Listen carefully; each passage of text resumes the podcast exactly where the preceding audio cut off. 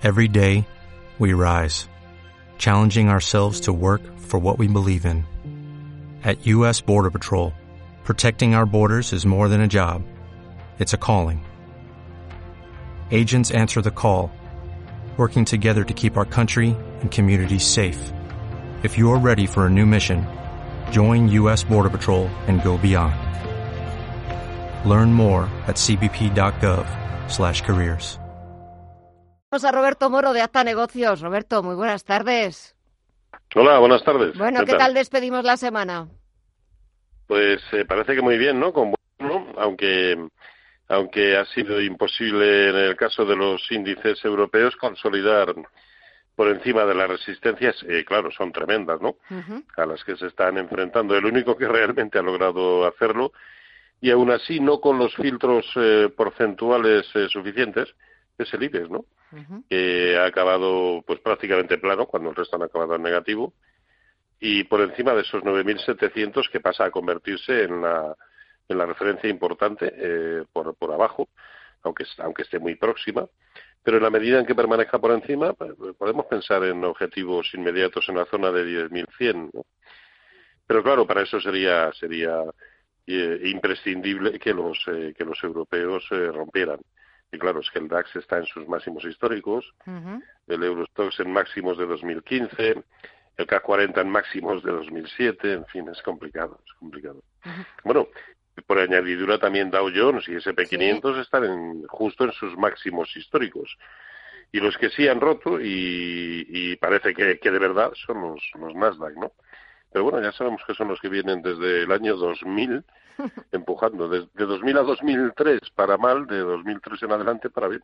Para bien y lo que queda, porque parece que esto no, no tiene freno. Es cierto que hoy estamos viendo una recogida de beneficios, pero es que lleva cuatro sesiones en verde, ayer nuevos máximos históricos y no sabemos dónde, dónde poner el tope. Sí, a ver, eh, se antoja eh, complicado ahora saber cuál es el, cuál va a ser el próximo catalizador a no ser pues la continuidad o la continuación de este estado en el ánimo eh, de los inversores, ¿no? Pero bueno, es que prácticamente de los grandes tecnológicos ya han publicado todos, quiero decir, pocos catalizadores podrían quedar, ¿no? Pero también es verdad que factores negativos como el de la guerra comercial, pues de momento está ahí, eh, es un tema que está durmiendo el sueño de los justos.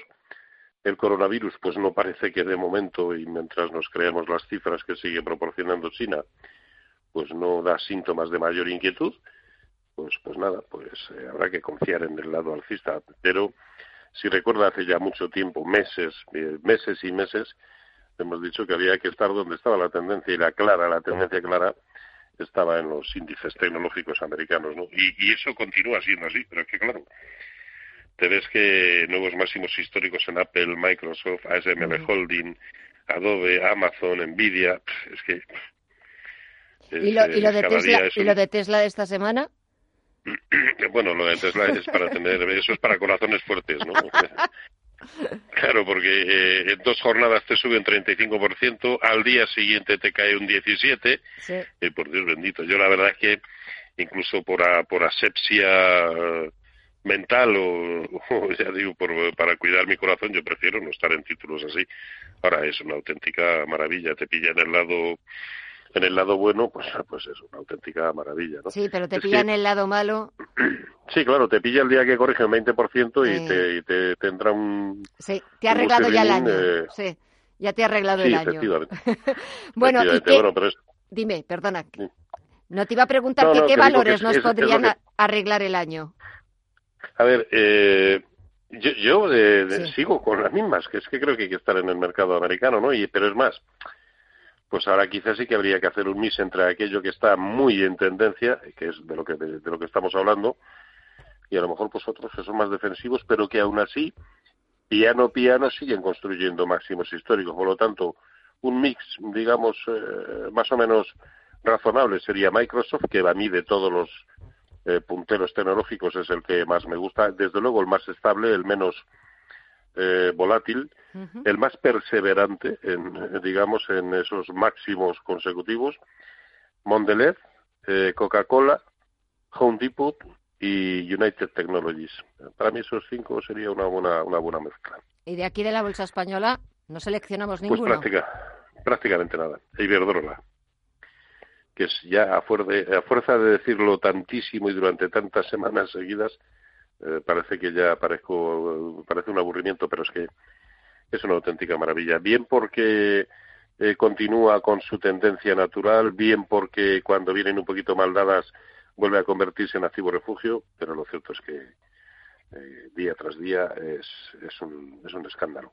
Pues sí, el único que salvaría. Em, sí, porque de momento Telefónica tampoco sigue, no, nos da ninguna está Muy próximo, sí. Está muy próximo a confirmar de manera muy bonita eh, BBVA e incluso Santander, pero hay que esperar, hay que esperar a que efectivamente eso sea así, verlo verlos a los dos, pues un 2%, por ejemplo, por encima de los niveles actuales, y entonces sí, podría merecer la pena. Pero ahora mismo, de momento, pues sí, el único probablemente Iberdrola. ¿Te gusta más Iberdrola que Endesa? Sí, sí, sí. No hay más que ver el, gráfico. Yo me olvido en este momento de otros de otras circunstancias eh, corporativas. Y sí, sí, ahora mismo Iberdrola es, eh, sí, sí, la joya de la corona. A ver, también hay otros en Europa de los que también hemos hablado algunas semanas, ¿no? Últimamente, tipo eh, E.ON, RVE, Enel, eh, también tienen una pinta excelente, sí, sí. Y el euro, hoy no le ha sentado nada bien ese dato de producción industrial en Alemania, en mínimos. ¿Qué le pasa a la divisa comunitaria? Pues sí, parece que, a ver, el problema además, eh, bueno, problema, vamos a ver cómo se desarrollan los acontecimientos, ¿no? Pero es que lleva moviéndose en un lateral brutal, pues prácticamente desde octubre, entre 1,9 eh, pero 1.0880 y 1.12, y es que no hace nada más. Ahora que toca, pues visitar la zona de soporte 1.0880, y solo si la pierde, pues probablemente estemos ante algo bastante tendencial, ¿no? Porque al fin y al cabo, el movimiento de hoy también lo que le ha llevado es a perder la base del canal, mm, no demasiado ortodoxo, pero bueno, un canal al fin y al cabo en el que estaba metido el precio, ¿no? Y hoy esa base y, por lo tanto directriz alcista de muy escasa pendiente, pero lo ha perdido. Así que mientras eh, siga para abajo pero aguante por encima de 1,0880, pues aquí no pasa nada.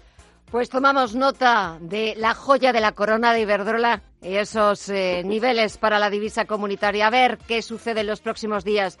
Roberto Moro de Acta Negocios, gracias como siempre, que pases un buen fin de semana y hasta la próxima. Un saludo. Igualmente para todos, un abrazo.